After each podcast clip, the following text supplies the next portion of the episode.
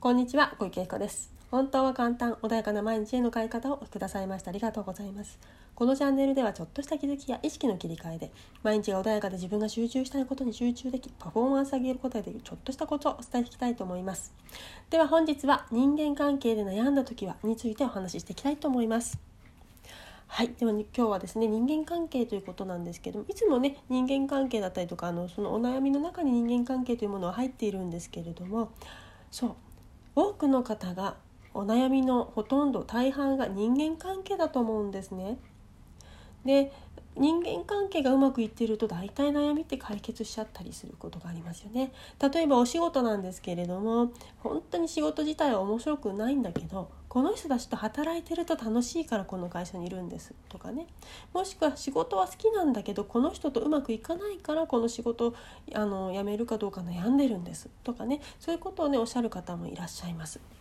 でまたね夫婦関係だったりとか上司友人関係みんなねこれ人間関係でこの人がうまくねあの私の話を聞いてくれないんだとかね意思疎通ができないんだとかいつもねあの私をかんあのなんだろう雑に扱うんですとかそんな風にねあの人間関係で悩まれることっていうのがほとんどだと思うんですね。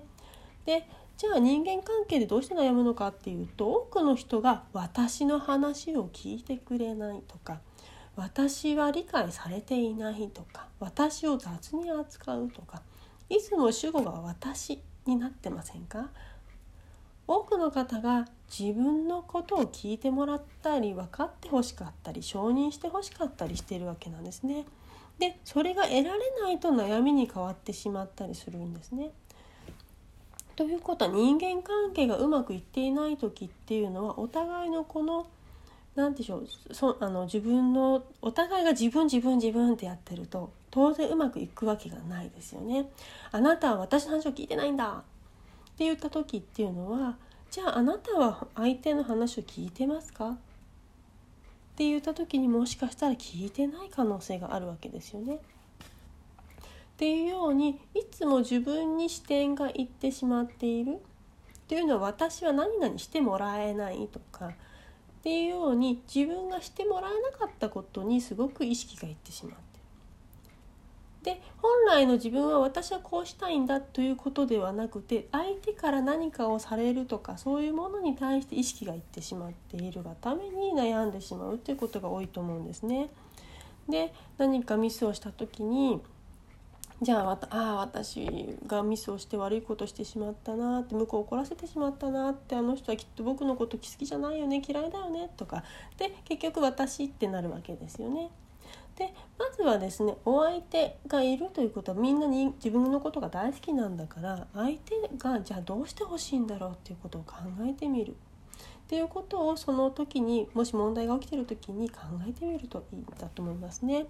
で最近私の周りでも起きていた内容でですねあのこの人とうまくいかないんですっていう話があった時に実際にその人からの話を聞くのではなくて誰かからの聞き捨てで誰その状況の内容を聞いたんですね。でそれを聞いて何か物事を判断してあの人はダメな人だっていう風になってしまったがためにそれが悩みになってたって方がいらっしゃったんですね。要は本人とじゃあその対象になってる人とお話をしてないんです。介在者がいてその人の話を聞いただけでその相手を判断してしまったがために誤解をした状態で悩みになってたんですね。ところが実際にその相手と話す機会があった時にそのかあの仲介者の方がちょっと解釈を間違えていたがために不和が生まれていたってことに気づかれたんですね。なので本来は真実と違うところで悩んでいた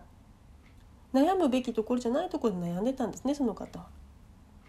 で実際に話してみたらなんだ全然その悩むことじゃなかったむしろその方はいい方だったわみたいなねそんな結末だったわけなんです。だ結局その悩んだ嫌な思いをしたそしてそれを周りに言って伝えて言われた人たちは嫌な思いをしてしまったわけなんです。で結果的にはその言ったことによってその言われた相手たちがもうそんなこといちいちぐちぐち言わないでよみたいなことまで言われてしまって。うん、で結局は本当に真実をちゃんと見なかったがために起こった。人間関係のトラブルだったわけですね。それに関して言うと。ちゃんとお相手とその人が言ってる言葉をしっかり聞く。っていうことをまずやってみるだけでも物事を解決してしまうことがありますよね。そしてまた別のところでは何かねあの自分相手がいくらこれは嫌なんですよ。って伝えているにもかかわらずいやそれはダメなんだよ。こういうふうにしなきゃいけないんだ。って言ってその意見をずっと相手に押し付けてたっていうケースがあったんですね。で相手はそれは嫌なんですよと。そしてそのダメなんだって言ってる人はそのあのそこその人にそれを言わない言うんと言わないと利害関係があるかっていうとそんなことないわけですただ単純に自分の意見だったりやり方を相手にずっと伝えてただけなんですね。実際にその人のその嫌なんだって言ってる内容っていうのはそれが嫌だっていう状態が続いたとしても何も問題は起きないわけなんですよ。で勝手に自分その人は自分の良かれと思ってアドバイスしてるのなんで聞かないんだよっていうような感じでずっと押し付けてたんですね。で結果的にお相手は嫌になってしまって離れていった。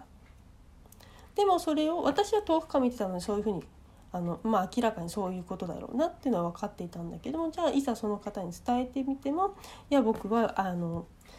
その人が良かれと思ってやったことだからそれがあの絶対その方がいいんだって言ってねあの聞かなかったんですね。でまあ、結果的に私はまあそれを聞いた時にあこの方はそれを自分がいいと思ったこと相手が嫌だっていう思いが伝わらないんだなと思ってそのままね、あのそれ以上言ったところでですね本人が受け入れない限りは変わらないのでそのまま「あそうですか」という形で終わりにしたんだけれどもでもしくはね、まあ、それ以上私が言うあのような人間関係というかそういうねものでもなかったのであえて介入はしなかったですけれどもだけれどもそうやってね人っていうのは相手の意見を聞こうとしなかったりすれば当然相手は反発私の話を聞いてくれなかったっていうことになるわけですよね。そうすると一緒にいたくなくなっちゃったりする。で多くの場合っていうのは相手の話をちゃんと聞いてない相手がどうしたいのかも聞いていないで聞けない人も中にはいるわけですね今みたいにそうやって自分は正しい絶対的に正しいって言ってしまう人もいるだけどこういう方々はなかなか変わらないですよねなのでそれはもう本当にその方とお仕事だったり何か離れることができるんだったらあの変えてみ変えるってこともそうでしょうしもしくはその方とどうしても一緒にいなければいけないというんであれば言い方とかを変えて言ってちょっとずつ気づいてもらう。で本当に気長に何かを変えていくしかなかったりもするわけです。本人が受け入れたいと思った時にその言葉っていうのは入ってくるので。ただそこで一番は嫌だと思ってるその自分の感情っていうものをちゃんと大切にしてほしいなっていうふうに思います。でそれを無理して受け入れようとすると余計不和が生まれたりとかある日突然爆発したりとかで嫌になっちゃったりっていうことが起こるんですね。なのでそこでもし相手が受け入れないんだというふうに思った時は一度離れるという選択肢もあるんだよっていうねそういう子もかんあの手に入れていいテクニックテクニックじゃないですけれどもそういう風なね姿勢も必要かなというふうに思います。であのどうしてもに理解し合えないことはあるんだってことですお互いが違うんだっていうことをねまず大前提として思っているだけでもその不和っていうものはしょうがないかっていうふうになったりもするわけですね。で仕事上の場合はどうしても伝えないといけないこともあったりする時はもう本当に気長にやっていくしかなかったりっていうところはあるかと思いますね。で状況によってはその人を変えるとかもしくはその人と相性のいい人にそれを伝えてもらうとか何かその自分とその人が絶対的にやらなきゃいけないってことはないんですよね。なので今不和が起きてる時っていうのは何かを変えてみる言い方かもしれないそしてもしかしたら相手の話を聞いてないという自分の姿勢なのかもしれないもしくは全然相性が合わなかったりとか見てる視点が違うのかもしれない。ということはその何かだったら今の自分のやり方を変えてみる誰か人他の人に言ってもらうとか言い方を変えてみるとか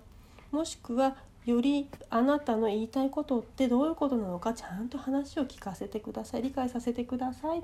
ていうふうにね寄り添うというか聞き聞く耳を持つというか今も聞いてるかもしれない。でもより一層なかなかうまく理解し合えてないのでもっと深く聞きたいんですもっと理解したいんです。あなたを理解したいんですっていうふうにね主語をあなたにしてほしいんです。そうすることによって相手はあ自分のことを理解しようとしてくれているんだと思った瞬間ねそこにのラポールが築けたりしてその信頼関係がね築けたりして糸がほぐれほぐれたりすることもあるので是非ねまず相手相手相手相手あなたはあなたはどうしたいですか？そうですか？って私私私ではなくてあなたはっていうふうにねあの主語を変えて接してみていただけるとちょっとその状況が変わるかもしれません。是非ねあのまずは自分自分自分になりすぎていないかどうかをね是非チェックしていただけるといいかなっていうふうに思います。はい、では今日はねこれで終わりにします。本日もありがとうございました。